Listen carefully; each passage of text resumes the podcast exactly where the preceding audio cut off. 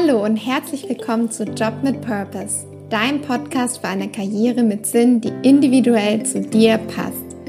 Freue dich auf konkrete Tipps und Inspirationen, wie du deine Karriere und dein Leben so gestalten kannst, dass du morgens gerne aufstehst.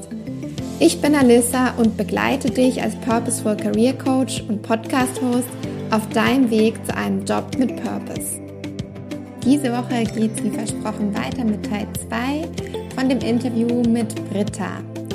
Falls ihr euch noch nicht angemeldet habt, aber Interesse habt am Workshop Stärken, Finden und Nutzen, dann nutzt jetzt die Gelegenheit, denn die Plätze sind begrenzt. Ihr könnt euch einfach anmelden unter alissaditmar.com-workshop und dann seid ihr dabei am 22.07. von 18.30 Uhr bis 20 Uhr. Ich freue mich auf euch und jetzt geht's los mit dem zweiten Teil vom Interview.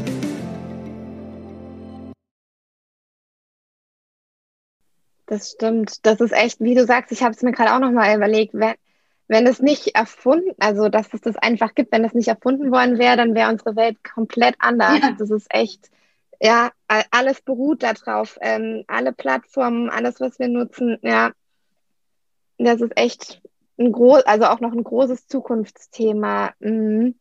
Und ähm, du hast es jetzt vorhin auch schon, schon mal so ein bisschen angeschnitten noch, ähm, also deine jetzige Rolle. Magst du vielleicht noch mal ein bisschen erzählen, was du jetzt also wirklich als ähm, ähm, Abteilungsleiterin machst, also wie viele Menschen du auch hast, mit denen du interagierst, wahrscheinlich auch ein sehr viel doch auch mit Kommunikation zu tun hat, ähm, dein Job und ähm, genau wie deine Aufgaben vielleicht in der Woche so aussehen, wahrscheinlich sehr unterschiedlich.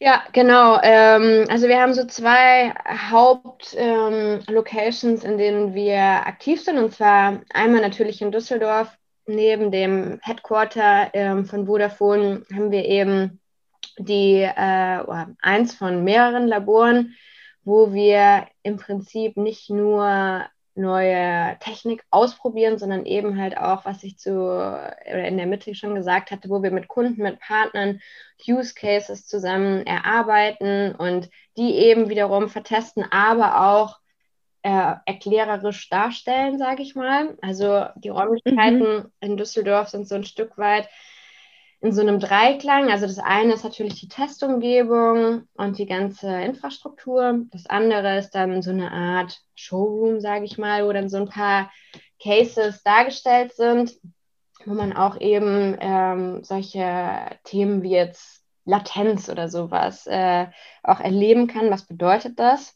Also kann ich auch gleich noch erklären. Latenz bedeutet quasi die, ähm, die Antwortzeit im Internet. Also du machst etwas, wie schnell bekommst du eine Reaktion. Und ähm, das ist so der Faktor mit 5G, der auch essentiell ist, wo wir in Richtung Internet der Echtzeit gehen. Das ähm, machen wir erlebbar eben in diesem, in diesem Showroom. Und dann haben wir eben noch äh, diese ähm, Innovation Garage, die so eine Art ja, kreative Werkstatt ist, wo man dann halt auch mal was löten kann oder ja, also nicht nur, ich sag mal, die funktechnischen Arbeiten hat, sondern auch alles, was, was darum passiert, wenn wir jetzt über Prototypen sprechen oder auch MVPs. Und ähm, die zweite Location ist in Aldenhoven. Das ist in der Nähe von Aachen. Da haben wir das 5G Mobility Lab. Das ist in Kooperation mit dem Aldenhoven Testing Center so eine Teststrecke, wo sehr viele unterschiedliche Straßentypen zusammenkommen. Also da ist eine Filmautobahn, da ist ein Steigungshügel, da ist eine Kreuzung in einer Stadtarchitektur. Und da haben wir eben auch ein Testnetz äh, in der Freifläche aufgebaut, wo man mhm. dann ähm, Themen zum vernetzten Fahren oder zur von vernetzten Mobilität verproben kann. Und okay, genau, cool. das sind so unsere Haupt, äh, Hauptpunkte. Genau. Also wirklich an der Innovationsseite. Das, das dient einem dann eigentlich wirklich daran, neue Sachen zu testen und zu gucken, wie kann man was realisieren, oder? Habe ich das so? Genau. Das ist so das, das übergeordnete genau. Ziel, oder? Also es geht beim Thema 5G sehr stark auch darum, Ökosysteme zu entwickeln. Also mhm. weil eben alles auch miteinander zusammenhängt. Das reicht nicht, wenn jetzt ein Automobilhersteller sagt, er möchte sein Auto, dass das autonom fahren kann, sondern dafür braucht er ja alle Verkehrsteilnehmer, dafür braucht er ein Netz, was das enabelt. Das Netz muss abgestimmt sein auf die Technik im Auto. Und also das ist jetzt schon sehr trivial erklärt, aber um so ein Ökosystem neu aufzubauen, braucht man eben auch den Ort, wo alle zusammenkommen können und ähm, ihre Schnittstellen auch verfeinern können, sich aufeinander abstimmen können. Und das kann man eben sehr gut ähm, zum Beispiel jetzt in dem 5G Mobility Lab tun.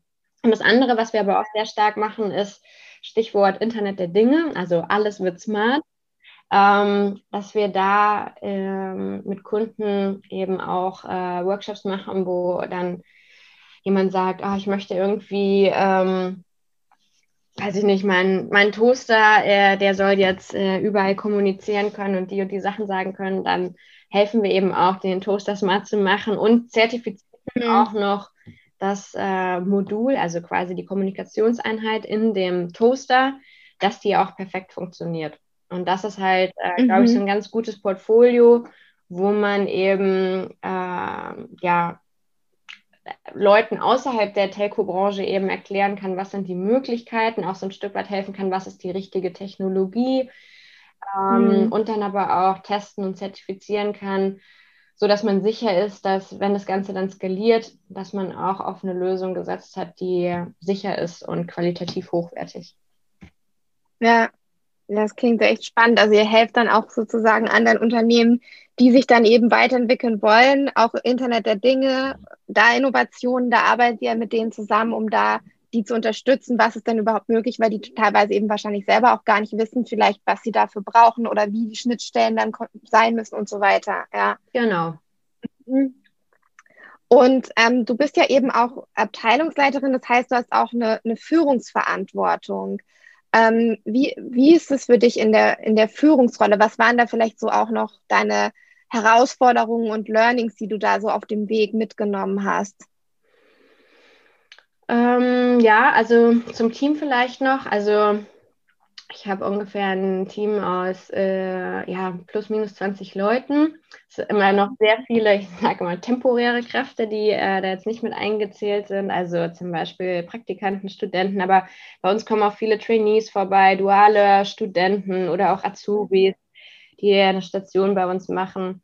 Und ähm, ich habe zwei Teams, also führe da auch Führungskräfte sozusagen und für mich war ähm, im Teambuilding am wichtigsten das Thema Diversity. Nicht im Sinne von jetzt Frauen, Männer 50-50. Da stehen wir auch nicht schlechter, also zwar nicht bei 50-50, aber ähm, zumindest ähm, ein Drittel, zwei Drittel Verteilung. Und ähm, eher in Richtung Diversity in Sachen Persönlichkeiten. Also Mhm. Ich wollte äh, zum einen Leute haben, die detailliert denken können, Leute, die eher Big Picture denken, Leute, die sehr, sehr kreativ sind, Leute, die sehr akribisch sind. So, mhm. Also ich glaube, das Schlimmste, was man tun kann, ist, wenn man nur Minimis rekrutiert, also quasi Clones von einem selbst, so dann kann da, glaube ich, nichts Innovatives bei rauskommen, ähm, sondern am Ende macht es die Mischung. Und äh, ja, das war, glaube ich, für mich das, das wichtigste Learning. Ja, dass das sehr viel bringt. Es ist auch anstrengend oft, da bin ich ganz ehrlich. Also, mm, ja. man versteht sich immer mit sich selbst am besten, mit Leuten, die so ganz genau so ticken. Aber ähm, den, den Struggle, den man da ab und zu hat, der ist es wert, weil man kommt so einfach auf bessere Lösungen. Und äh, ja, Deswegen, also das kann ich mhm. jedem empfehlen, sich ein diverses Team in Sachen Mindset und Persönlichkeit aufzusetzen. Ja, ja da gibt es ja auch verschiedenste Studien dazu, dass diese solche Teams auch ähm, be also bessere Lösungen erarbeiten können oder innovativere Lösungen, gerade wenn es um Innovation geht daneben. Oder auch ähm, da ähm, zum Thema kultureller Hintergrund. Ähm, sowas ist da ja auch immer spannend. Vielleicht äh, Leute auch aus, mit anderen Kult, also die aus anderen Ländern einfach kommen oder so und da nochmal eine andere Sichtweise reinbringen. Aber ich kann mir vorstellen, dass es, wie du gesagt hast, zu vielen Konflikten auch führt. Wie gehen denn dann die Teammitglieder damit um? Sind die mittlerweile daran gewöhnt? Habt ihr da einen Prozess etabliert, wie ihr dann auch mit ähm, Konflikten umgeht? Nee, also ein Prozess ist das Letzte, was wir da gleich etabliert haben. Ähm, ich, ich, glaube, das Wichtigste ist, dass man ein starkes, äh, einen starken Wertekonsens hat äh, und mhm. Vertrauen untereinander hat, dass der andere mhm. anders ist äh, und damit etwas Gutes erzielen möchte und nicht anders ist und destruktiv äh, irgendjemanden ärgern möchte, sage ich mal. Ja. Und ähm, deswegen Vertrauen und Offenheit und Ehrlichkeit sind die zentralen Säulen bei uns im Team. Und ähm, deswegen, glaube ich, können wir uns auch Dinge und auch kritische Dinge sagen und äh, da vielleicht auch mal unsachlich werden. Aber man kommt immer wieder zu einer guten Ebene zurück, weil im Endeffekt ist das äh, ja Emotion, ist das Leidenschaft. Ähm, es ist der, der unbedingte Wunsch, sich für das Richtige einzubringen aus seiner Sicht. Und deswegen, klar ist das hitzig. Und ähm, ich glaube eben dann aber zu wissen, hey, unser Fundament ist total klar und ähm, jeder kommt mit den besten Intentionen. Das ist wichtig, um dann auch wieder zu einem guten Punkt zu kommen und dann auch vielleicht im Nachgang mal zugeben zu können, ey, am Anfang, ich habe es nicht verstanden und es hat mich gestört, aber ich muss zugeben, es war der richtige Einwand und es hat die Lösung besser gemacht. Das, glaube ich, ähm, ermutigt dann auch diese Art des Diskurses. Ähm, mhm. Ja, und äh, das ist so ein Stück weit das, ähm, ja, was ich auch vorleben möchte. Ja, genau. Ich denke, das Vorleben ist da eben auch total essentiell, damit die anderen Teammitglieder dieses Vertrauen auch entwickeln und dann eben auch so dieses, wie du schon sagtest, ich glaube, das ist wirklich essentiell, dieses Gute im anderen zu sehen, ähm, dass er ja auch für die, für die sachliche Lösung ist, äh, das Beste will dafür und dass das nicht dann die andere Person attackiert, wenn er irgendwas da vielleicht dagegen argumentiert, sondern dass das ja zur Lösung beiträgt und dass er damit eigentlich ja nur aus seiner Persönlichkeit heraus seinen besten Willen das machen möchte und das nichts mit, der, mit einem selber zu tun hat, sondern dass es eben für die sachliche Lösung dienlich ist. Genau. Ja, ja. Aber ich glaube, also ich kann mir vorstellen, dass es eben auch ein Weg ist, alle sozusagen dahin zu bringen, dass sie dieses Verständnis haben, oder? Wie, wie war das? Ähm, das war ja wahrscheinlich nicht von Anfang an einfach so, dass alle sich da hingehend so vertraut haben, oder?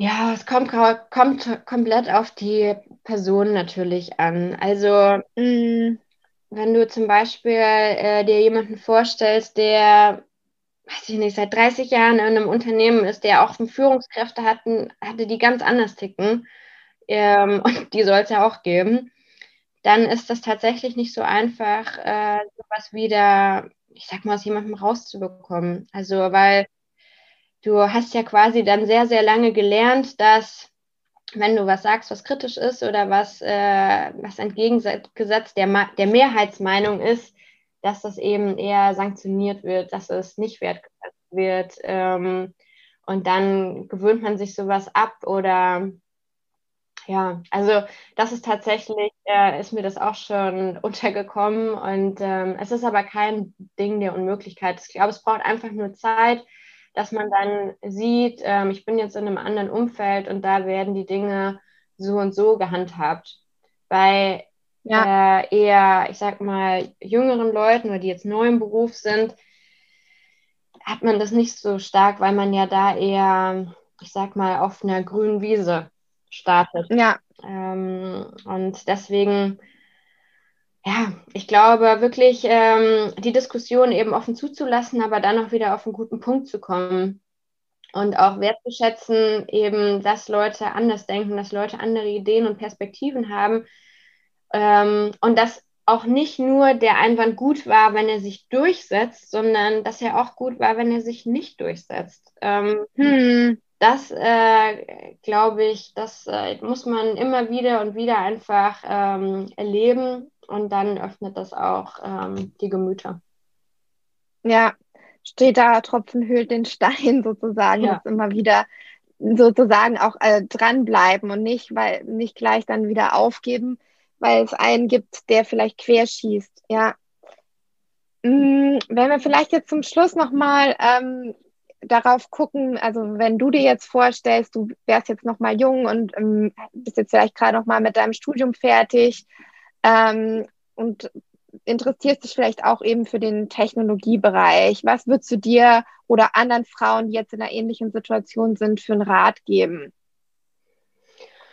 Oh, schwierig. Ähm, also ich würde vielleicht ganz kurz erstmal meinem Abiturienten ich den Rat geben, sich viel besser mit oder vielleicht nicht viel besser, aber viel breiter nochmal zu informieren. Was gibt mhm. es eigentlich an Studiengängen? Was gibt es auch für Studienarten? Ähm, also bin ich eher der theoretische Typ oder brauche ich auch diese Praxis zwischendrin? Und, ähm, und stimmt das überhaupt, dass wenn ich von mir denke, dass Technik nichts für mich ist, habe ich das überhaupt schon mal für mich verprobt? Also mhm, das, genau. das, das würde ich meinem ja. Abiturienten ich sagen, guck's dir doch erstmal an. Und ähm, ich weiß noch, damals habe ich mich sehr äh, irgendwie gehetzt gefühlt, da jetzt schnell eine Entscheidung zu treffen und das dann einfach durchzuziehen und sich da irgendwie mehr die Zeit zu gönnen, wirklich hands-on Sache zu, Sachen zu probieren, mit Leuten zu sprechen. Ähm, das würde ich meinem Abiturienten ich äh, raten. Dem mhm. Studienabgänger ich ähm, würde ich raten, viel auf Jobmessen zu gehen. Ich glaube, auf Jobmessen kriegt man einen sehr guten Eindruck von ähm, Unternehmen und da authentisch äh, auch mit den Personalern ähm, zu sprechen, was so der Background ist, was die Unsicherheiten sind und ähm, was, was man sich wünscht. Also klar gibt ja. es Firmen, die sagen, oh Gott, wir wollen den perfekten Kandidaten und für sowas haben wir jetzt keine Zeit, aber das wäre für mich zum Beispiel schon mal genau nicht das richtige Unternehmen. Der gewesen. Punkt, nicht dahin zu gehen. Genau. Ja. Mhm. Und ähm, deswegen, ja, ich glaube, also für mich war es sehr wichtig, in einem Unternehmenskontext zu sein, wo ich ich sein kann und das als was, ähm, als was, äh, also wo das wertgeschätzt wird. Und ähm, diesen Connect aber zu finden, diesen Match, das muss jeder für sich rausfinden. Und ich glaube, das kann man eben sehr gut in Praktika, das kann man in in Jobfairs. Das kann man natürlich auch, wenn man ein bisschen rumgoogelt, ähm, kann man, glaube ich, sehr viel über Unternehmenskultur erfahren. Und das finde ich ist fast wichtiger als jetzt der richtige, konkrete Job, weil das kann sich immer noch mhm. ändern. Aber die Grundkultur in einem Unternehmen sollte zu einem passen und man sollte ja. sich wohlfühlen und das Gefühl haben, dass man sich für nichts verstecken muss. Und dann ist man, glaube ich, beim richtigen Arbeitgeber.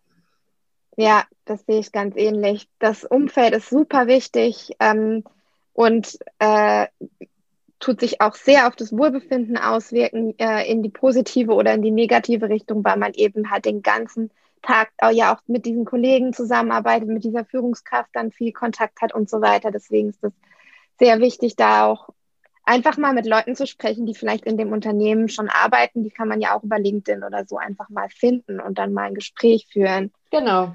Mhm. Vielleicht noch als, als letzte Frage, was mir gerade noch gekommen ist.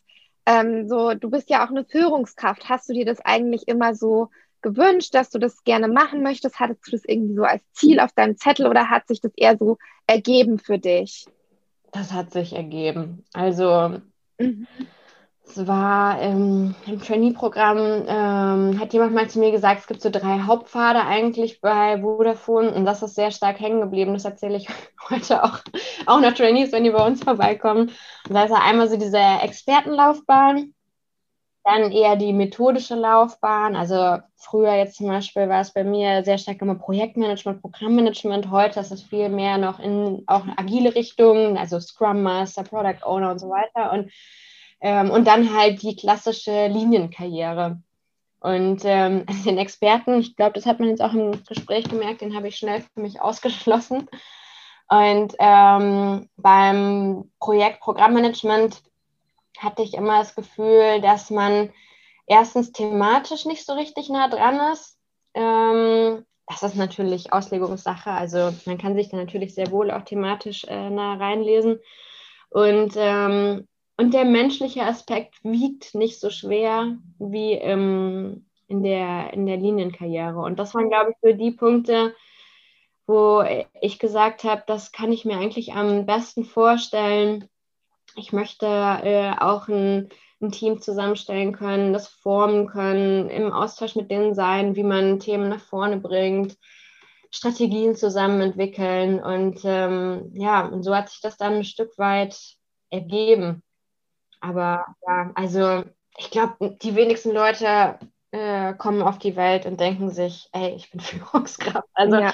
Ja. Weil auch da muss ich sagen, am Anfang, also in meiner ersten Gruppenleiterrolle, Mm, also, ja, also zum einen war ich sehr äh, glücklich darüber, dass ich eine tolle Führungskraft wiederum hatte, die ich alles fragen konnte. Also auch bei meinen mhm. eigenen Fragezeichen oder ich habe jetzt die Situation, wie gehe ich damit um?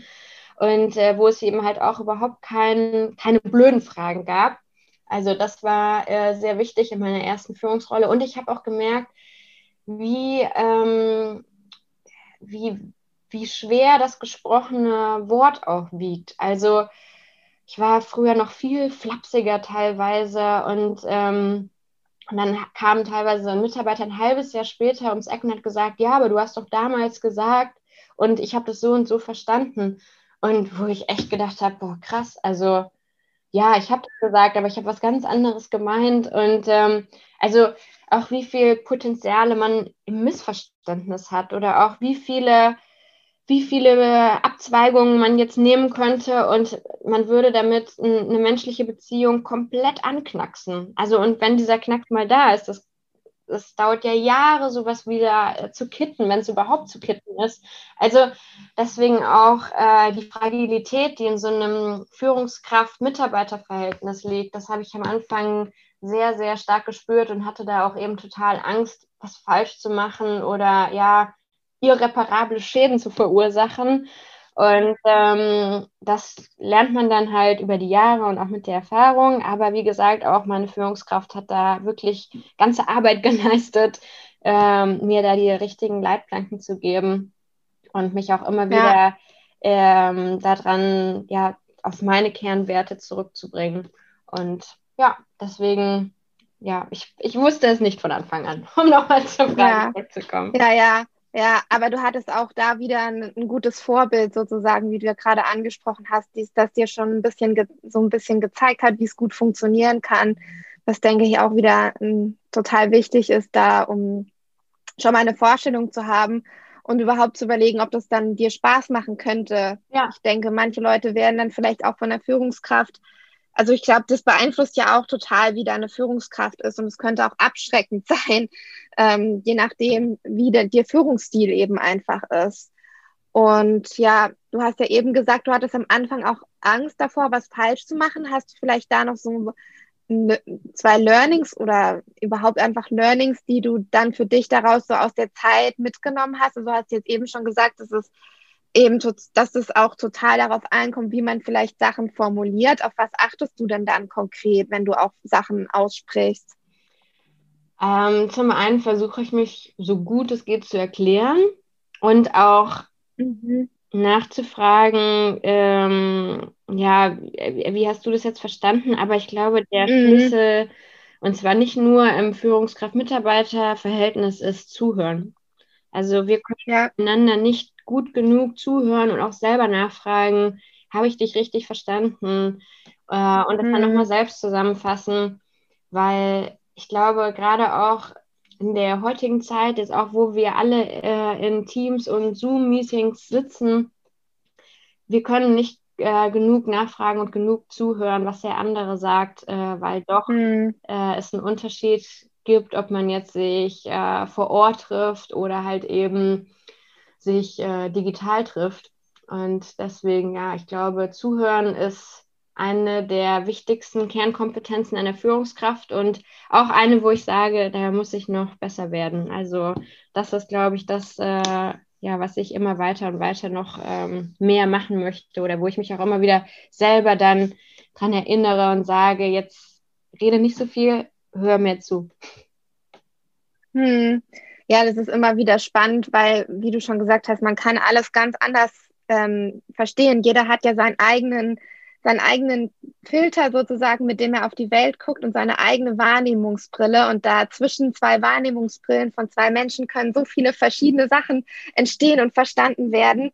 Und gerade im, im, ja, im Business-Kontext, wo es ja dann auch ähm, darum geht, Sachen auszuarbeiten, und dann wieder zusammenzubringen im Team und so, da menschelt es dann halt doch immer wieder. Ja.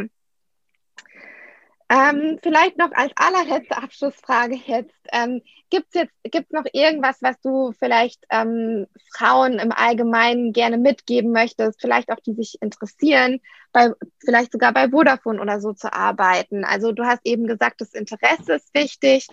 Ähm, wahrscheinlich auch einfach den Mut zu haben, einfach mal auszuprobieren. Gibt es noch irgendwas, was du gerne ergänzen möchtest? Genau, also als Student ähm, gerne immer nach der Innovation Garage Praktikum, Praktika mhm. bei uns schauen. Äh, ich glaube, das ist ein super Einstieg, ähm, wenn man Technik interessiert ist, äh, um da ähm, abzuchecken, ob das was für einen ist, ob einem das Spaß macht. Ähm, deswegen, ich glaube, das ist eine sehr gute Lernatmosphäre, die wir da aufgebaut haben. Und ansonsten auch wenn sich das jetzt so total pathetisch und ähm, abgedroschen anhört, aber glaubt an euch. Also äh, ich bin immer wieder überrascht, äh, wie oft ich dann doch von Frauen auch insbesondere höre, ah, ich bin mir nicht so sicher, ob ich mir das zutraue, ich habe sowas aber noch nie gemacht.